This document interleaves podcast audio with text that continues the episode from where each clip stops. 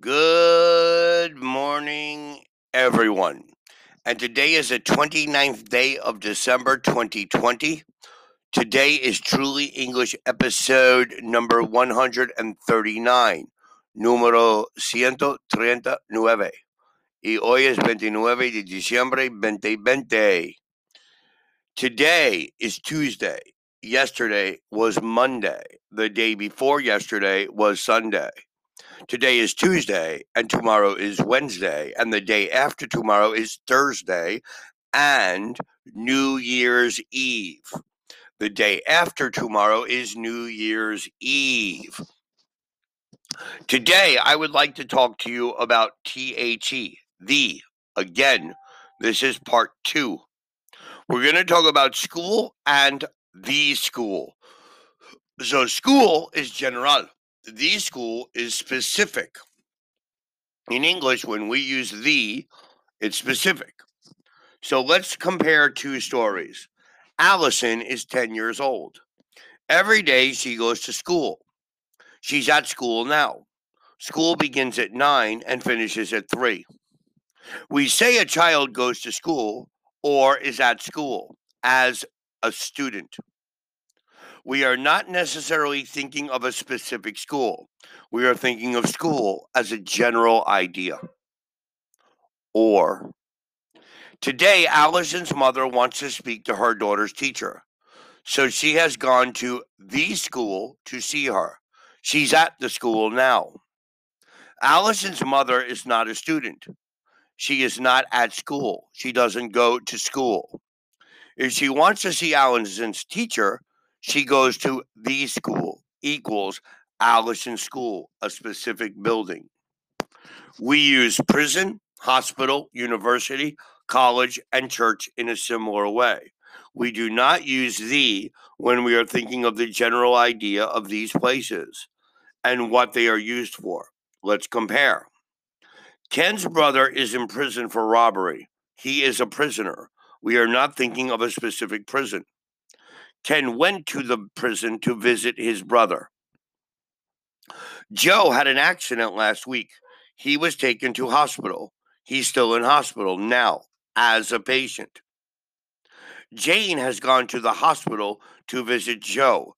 She's at the hospital now as a visitor. When I leave school, I want to go to university or I want to go to college. Excuse me, where is the university, please? The university buildings. Sally's father goes to church every Sunday to a religious service. Some workmen went to the church to repair the roof, not for a religious service. With most other places, you need the, for example, the cinema, the bank, the supermarket. Bed, work and home. Bed, comma, work, trabajo, home, casa. We say go to bed, be in bed, etc., not the bed. It's time to go to bed now. Do you ever have breakfast in bed? But I sat down on the bed, a specific piece of furniture. Go to work, be at work, start work, finish work, etc., not the work. Chris didn't go to work today. What time do you finish work? Or what time do you usually finish work? We say go to sea, be at sea, without the. When the meeting is go or be on a voyage. Keith works on ships. He is at sea most of the time. But I like to live near the sea it can be dangerous to swim in the sea. So remember, we use THE when it is specific, and we do not use THE when it is general. Two people were injured in the accident and were taken to hospital. In Britain, children from age of 5 have to go to school. Mark didn't go out last night. He stayed at home. There is a lot of traffic in the morning when everybody is going to work. Kathy's mother has just finished an operation. She is still in hospital. When Julia leaves school, she wants to study economics in university.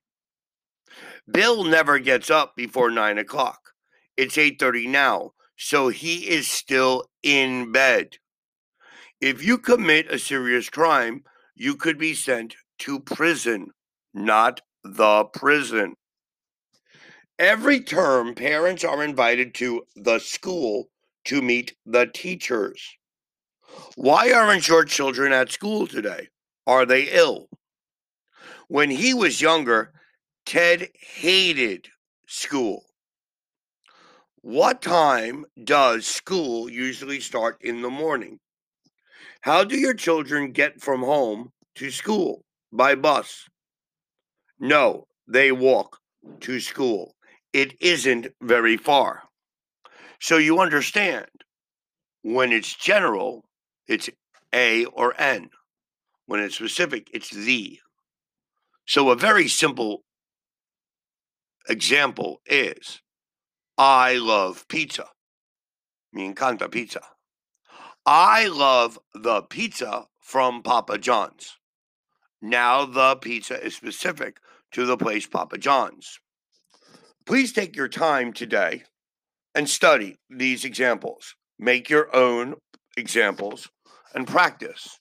The more you practice, the more you'll understand. This is very different than speaking Spanish because in English we do not use el, la, los, y las for everything. We only use el, la, los, y las, the, when it's specific. Thank you for listening to our podcast today. Have a wonderful Tuesday. Goodbye.